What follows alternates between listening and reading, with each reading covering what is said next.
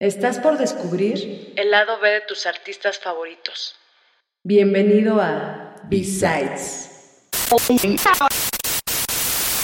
Amigos, ¿qué tal? Bienvenidos al segundo episodio de B-Sides. El día de hoy tenemos a... Con 10 años de experiencia en la escena y tocando junto a DJs como Sarah White, Harry Cross y Jeremy Castillo, actualmente es residente del colectivo Pervert, cuyas fiestas han causado controversia tanto por su diversidad de identidad, así como sus locaciones underground, dando paso a una nueva era en la escena electrónica en México. Hoy en el set de B-Sides, Villaseñor. Hola ¿cómo están? Saludos a sus casas. Eh, es un honor tener en este set a Villaseñor con más de 10 años de trayectoria eh, en la escena electrónica, pasando por diferentes géneros. Bastantes, diría yo.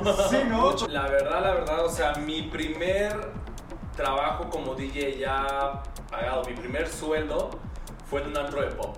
Ese Ah. fue mi primer trabajo. Eso no- Hace O sea, es 11 otra cosa, años, sí, sí, ¿no? Eh, ajá, en- en- por allá, por allá. en un club que ahorita sigue clausurado después de varios ya años. Pero ¿por qué tú sabes? ¿Tú sabes por qué Eh, lo clausuraron? No, no, no, no. De hecho, eh, yo estuve trabajando ahí como año y medio. De repente me dijeron que pues me dieron las gracias, a la semana lo clausuraron y ya jamás volvió a abrir. Entonces, Esperamos que no haya tenido nada que ver ahí. no, A ver, yo les aventé la patrulla. Todas las horas detrás de, ¿no? Y, y qué bueno que tocas ese tema, Mau, porque una pregunta que yo quisiera hacerle es, eh, hablando de esta partecita de lugares y promotores que contratan a ustedes como, como DJs, ¿tú has tenido una mala experiencia con algún organizador? Pero que digas, este vato se pasó de lanza. Bueno, no con uno, son varios. Hay veces que te invitan a tocar, pero pareciera que te invitan más para hacer el trabajo como de relaciones públicas que como DJ. o sea, aparte de que vayas Sí. a trabajar y a, a hacer lo que tú Sí. sabes hacer, quieren todavía que te pongas ahí Mira, a... Si es, por ejemplo, una de mis residencias, obviamente lo entiendo y lo hago y se entiende que es porque es mi empresa. O sea, si gana la empresa, gano yo. Porque entonces te voy a cobrar comisión de repente. Sí. Es DJ y community y- manager, claro, ¿no? Ya solo Ya falta que te pongan a volantear acá afuera de. Te invito a una fiesta. bailando. Los tianguis, te invito a una fiesta. En una de estas fiestas a las que tú, en las fiestas, en una de tantas en las que has tocado, ¿cuál ha sido, perdón, una o dos o no sé, una que digas, esta fiesta me marcó por esto o Sí, sí, ya sea bueno o sea malo? Sí, sí la tengo. Una fiesta en febrero que vino por primera vez un talento de Osgulton, un sello alemán. Este, vino Boris, eh, leyenda del techno underground, de la escena underground de Berlín, de, lo- eh, de Bergheim, de. Y tuve la oportunidad de abrir para él.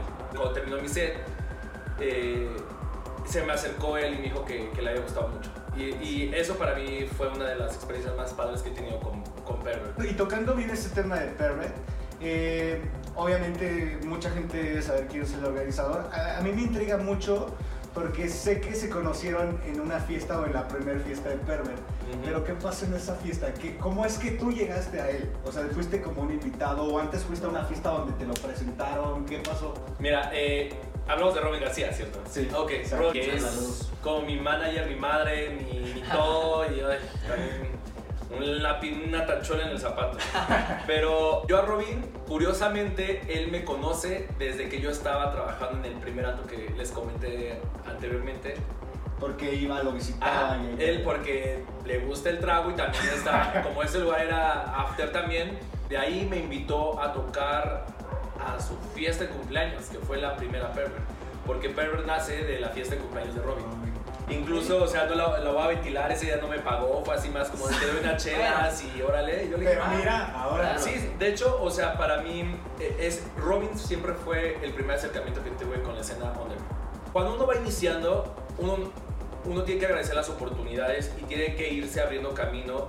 Y yo estuve varios años, en verdad, varios años, eh, pues de DJ te pago con chelas o sabes que va a ser esto, sets de 6, 7 horas, güey. Y pues realmente dije, bueno, primero lo que quiero es agarrar eh, técnica, quiero agarrar callo, quiero que me vaya conociendo la gente. Ajá. Y aparte, o sea, te digo, he tocado en tanto tipo de lugares, en tanto tipo de fiestas, que para mí fue importante saber hacia dónde me quería dirigir. Queremos que sepas, Villaseñor, que en B-Sides estamos en pro del apoyo a los talentos nacionales y no solamente que, como tú dices, darles oportunidad de que toquen en fiestas, se den a conocer, sí, pero también de valorar el trabajo, ¿saben? Eh, porque no en vano eh, 10 años de experiencia, no sé, a lo mejor ustedes no saben si ellos llevan 8 años en su casa encerrados eh, tratando de sacar algo para que ustedes se diviertan en las fiestas, como para que les paguen con chela. Ah, no, no es así.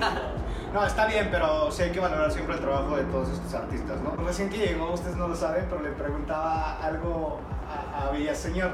Yo lo vi en un video de hace bastante tiempo donde... ¿Cómo fue que surgió esta parte de negar que ser esa rubia? Ah. Era rubia, creo, ¿no? Castaña, Pero- algo así. Era un Ah, videoclip. No, eso fue en, mi- en la universidad. Porque aparte de ser eh, productor de música electrónica, eh, estudié la, la licenciatura de producción de medios electrónicos en la UNAM. Entonces, en el último semestre me, me ponían a hacer videoclips. Entonces, muy chistoso porque teníamos que entregar un proyecto final y la que iba a ser la actriz no llegó.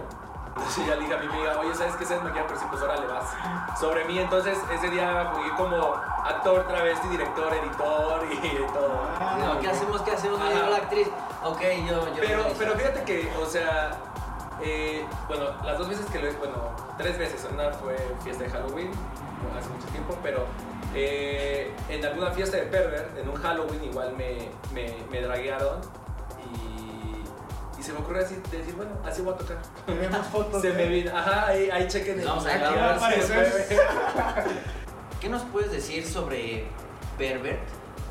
¿Qué es lo que lo diferencia de otros colectivos que organizan fiestas? Pervert llegó en un momento crucial para la, a la noche de la Ciudad de México. Eh, ya era demasiado los espacios donde había segregamiento de cierta gente, no podías entrar, eh, no podías entrar chicas trans, no podías entrar si venías de drag, no podías entrar si vienes en tenis, oye, ¿sabes qué? Eh, eres negro, eres feo, o sea, eres queer. Entonces, Pervert llega en un momento en donde no había espacios eh, y fiestas que fueran totalmente inclusivas, que se celebrara la diversidad y aparte el plus de que se diera el espacio para expresar tu sexualidad. No hay pose, nadie te va a faltar respeto, todo es consensuado. ¿Alguna vez algún fan te ha tratado de ligar? Y si sí, ¿cuál sería la mejor fórmula para ligar a Villaseñor? Adiós en la fiesta. Anota. si me ven muy mal, este, pásenme una agüita. Es un momento, es un momento. Y si me ven muy serio, pues échenme un traguito. un buen mezcal siempre se los va a recibir a quien sea. Ay, sí. Dices que de repente tocas y, y dices, güey, qué mal lo hice o la cagué por esto o a lo mejor estaba bien mal y me subí súper mal a tocar. Ay, ¿Cuándo fue? A ver, de la peor que digas, "Ver, esta vez la La super super cagué. cagué. No ¿Por debía qué? ¿Y haberlo qué hecho. pasó y cómo fue? La peor, yo creo que una que llegué tan ebrio que ya ni pude ni tocar, que tuve que No. decir que no iba a tocar y tuve que poner a un amigo que estaba ahí. Sí, venía del after. Eh, a, mi- a mi favor, Del after, o sea. a mi favor tenía que decir que toqué en la noche, toqué en el after y aparte tenía que tocar en la fiesta de día. La verdad no está bien, no, no está nada bien que lo diga, pero eh, pues varias veces me ha pasado de que pues con, agarras mucho la fiesta y la conectas con el after y que con el acá y acá y de repente ya me doy cuenta y pues ya tengo que ir a trabajar otra vez. Eso es parte del profesionalismo, ¿no? De saber No. que sí estás hasta el huevo. No, no, no, pero- ya intento ya no hacerlo, ya intento no hacerlo porque es, es malo para la imagen. Te vuelves más Bueno. profesional con el Sí, tiempo, sí, claro. Sí, claro, pero estés como estés, yo sé que tú das tu máximo y dices, Ah, sí, sí, ya, sí, sí. pum, ya, ya, ya, no estoy crudo, no estoy Por alguna razón la gente conecta más cuando te ve más hasta qué. Dan ganas de ponerse igual. Lo sí. ves y dices, güey, yo quiero estar Yo- como él, así que pasa Lo, lo ideal, lo ideal es, es estar en tu 5, no tomar y Y ya después ves. ya después haces los desfiguros, pero Claro. estoy trabajando en eso.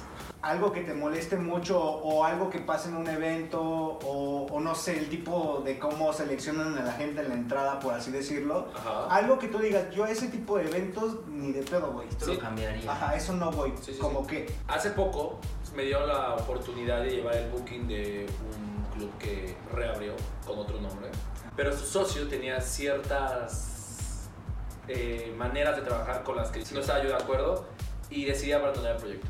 Pero decidí no involucrarme más, ni mi nombre, ni en mis amistades, ni en mi círculo, porque simplemente es algo que se tiene que cortar de tajo. Muy importante lo que mencionas, nunca ir en contra de tus principios. Ah, ¿no? sí, no. Porque por más de que haya sido un businessote del cual tú te pudiste haber beneficiado, ante todo pues está tu nombre, tu reputación y pues tu carrera profesional, ¿no? Sí, sí, sí. Platícanos un poco, Villaseñor, sobre estas influencias que a ti te llevaron a, a este mundo de, de la música del DJ, de, del- de la música electrónica. Desde chico siempre tuve cierta fijación con la música, siempre. Me acuerdo que antes me- soy de los que le tocó la etapa de ponerle al cassette las bolitas arriba y cuando sonaba la canción en la radio grabar. grabar y güey, ese fue mi primer mixtape, o sea, sin que sin darme cuenta yo ya estaba creando mi primera selección musical. A raíz de mi hermana, mi hermana mayor conocí, tuve mi primer acercamiento a la música electrónica. De que de Tiesto, Infected Motion, de Psycho. Mi primera fiesta electrónica fue un rave, imagínate, con Infected. Wow, A los, Infected. ajá. Eh, comencé a salir con ellas a, sus- a las reuniones que hacían, fiestas. Y pues como todos eran, ma- eran mayores, pues todos estaban pedos, me pelaba la música. Entonces, pues yo como no tomaba y estaba chavito, pues entonces el que se encargaba de poner la música era yo.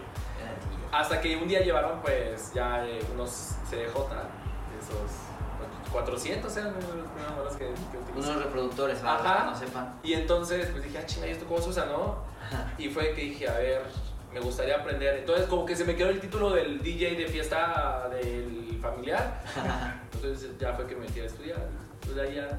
Y en esas fiestas, ¿qué música ponías? O sea, Ah, eh, Pepita, Alessio, sí, José. Caballo ¿Qué Dorado. ponías? ¿no? Eh, era cuando empezaba la estación de radio de Beat. Entonces, ahí mis, mis primeros playlists fueron de ahí. De ahí, ahí sacaba varias. ¿Qué harías tú o qué le dirías a alguien que nos está viendo que es organizador de fiestas y que se cierra siempre a nuevas posibilidades o que no apoyan el talento mexicano o que viven esta preferencia por DJs internacionales antes que los nacionales? ¿Tú qué les podrías decir en general a la, a la industria nacional para, para mejorar este, este aspecto? Pues una que tu fiesta va a fracasar. Dar espacio siempre al talento local es lo que te va a impulsar a hacer que tu fiesta tenga más gente porque es la gente, a veces los amigos del amigo del amigo, los que van a, ver- van a verlos. No es que porque sea internacional va a ser mejor, sino es porque tiene más experiencia. Entonces también eh, dale, darle chance a, talento local, abrirse la, eh, abrir la mente y las puertas al talento local y también como talento local echarle un chingo de ganas. No fritearse. Y, y hablando de cosas internacionales o no, Villaseñor, ¿en qué festival diría eh, sería Ahí feliz ahí, quiero sea estar. nacional, internacional, donde fuera? ¿Cuál te de estar? mantel. De hecho, este iba a ser mi primer año. Ah, Pero pues se canceló, me quedé con todo y boleto. ahora, ¿qué, qué es lo que esperas o tienes en mente a futuro para Villaseñor? ¿Qué podemos Ok. esperarte? Lo que quiero comenzar a hacer ahorita es producir. Quiero comenzar a sacar tracks de mi autoría, comenzar a tocarlos. Este año quiero comenzar a producir y para el próximo año ya venga con todo. Villaseñor, platícanos eh, algún proyecto actual que tengas que nos puedas invitar a verlo, en tus redes sociales, a visitarlas. He realizado varios sets y streamings eh, durante esta temporada. Están todos en mi página de SoundCloud. En SoundCloud me escuchas como Villaseñor. Como Villaseñor estoy ahí y en mis redes, en mi Instagram eh, acabo de sacar un proyecto que se llama Minuto. Ahí si gustan checarlo, es un proyecto audiovisual en el que estoy trabajando también, se me ocurrió. Porque, como les digo, también soy productor audiovisual, entonces estoy haciendo clips de un minuto, entonces ahí también estoy poniendo como rolas mías y videos que yo grabo y edito y pues nada, también está, está curioso. Perfecto, dense una vuelta, no se pierdan este, este material exclusivo de Villaseñor. Pone la crema en las fiestas, entonces de verdad, cuando puedan, asistan a una y no se van a arrepentir. Y ya por último, cinco palabras que definan eh, Villaseñor. Ok, eh, la primera sería DJ. Queer, me considero una persona queer. Orgulloso de quien soy. Soy talentoso y humilde. Esas últimas dos van. No, de verdad, sí, van, van ligadas, ¿no? si no confías en ti, en verdad, te Retírate. estás yendo para abajo. Te vas para abajo, güey. Tienes que confiar en ti, tienes que saber quién eres y, Y más porque hay veces que hay fiestas en las que tienes a mil personas delante de ti y está atiborrada la fiesta y vas después del DJ que sigue y la fiesta está en su, pu- en su punto máximo. Son las 3, 4 de la mañana y en verdad dices, pues, órale vas. Empiezas a saludar, con que te pongas nerviosa tantito y de que te tiemble de todo la mano, ya valiste. Es de que órale, en caliente y se sienten nervios, se sienten, pero es, órale, sí puedo. ¿Algo más que quieras agregar o decirle a tus fans? Estamos próximos a celebrar eh, la- el fin de semana del orgullo. Este mes es dedicado 100% a la comunidad LGBT. Bueno, Bueno, me- quiero pensarlo. Y nada más quiero darles un mensaje a todos ustedes. Quieran a ustedes como quieran a su prójimo. Más bien, quieran a su prójimo como se quieran ustedes mismos. Respetar y vivir y dejar vivir. ¿Vale? Y pues nada, todos somos Vía, señor, de verdad un placer haberte tenido aquí, conocer un poquito acerca de que no solo haces música y no solo haces como un bien a la comunidad y sino también estás dedicado como a la parte audiovisual. Es muy importante que la gente sepa que no solamente cuando va a una fiesta ve a alguien tocar y alguien que es muy bueno haciéndolo, sino que dentro detrás de hay cosas más allá de. Entonces, muchas gracias por haber estado con nosotros. Gracias, Villaseñor. No olviden de suscribirse a nuestro canal, chicos. En YouTube, en Spotify, en Apple Podcast y Y a los canales todo- de- en los sí. canales de Villaseñor. También nos vamos a dejar todos sus links para que se den una vuelta. Muchas gracias. Bye chicos. Gracias, hasta luego. Esto es B-Side.